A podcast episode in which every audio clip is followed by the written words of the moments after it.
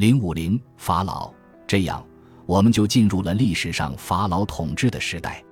活着的时候，每位国王都是荷鲁斯，他们坐在荷鲁斯的王座上，继承了盖伯的遗产。他也是拉的儿子，是太阳神的代理者。就如拉在时间开始的时候所做的那样，法老负有确保世界稳定的责任。国王可能是人类母亲和神结合的产物，但是到举行加冕礼的时候，他才能进入神的行列。在这个重大的仪式上，国王的卡进入凡人的体内，将其变成法老。通过加冕仪式，凡身肉胎得以重生，神圣的力量注入了肉体之中。然而，这种力量为其所寄居的法老的凡人肉身所束缚，像任何其他凡人一样，法老的肉身会衰老，也会变得虚弱。当国王死了，王权则继续存在下去。每一代国王死后，王权都会进入新国王的体内。因此，国王不完全是神，也不完全是人。他所属的存在种类是独特的，低于真正的神明，却高于人类。他注定是两者之间的中介，为了人类而取悦诸神，希望能获得诸神的神圣恩赐。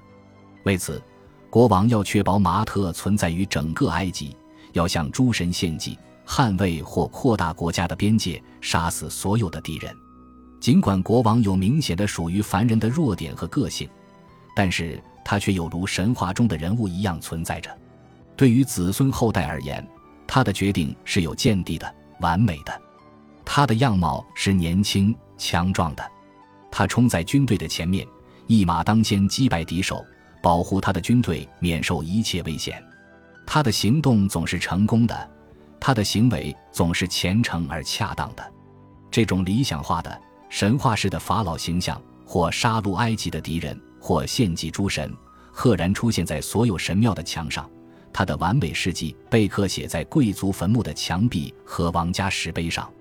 虽然从历史的角度看，披着意识形态这一上好的亚麻外衣的国王只是一个会犯错的凡人，但神话中的法老却是永远存在的。他是一个几乎恒定不变的形象，象征着不可预知的世界中那令人心安的坚实秩序。本集播放完毕，感谢您的收听，喜欢请订阅加关注。主页有更多精彩内容。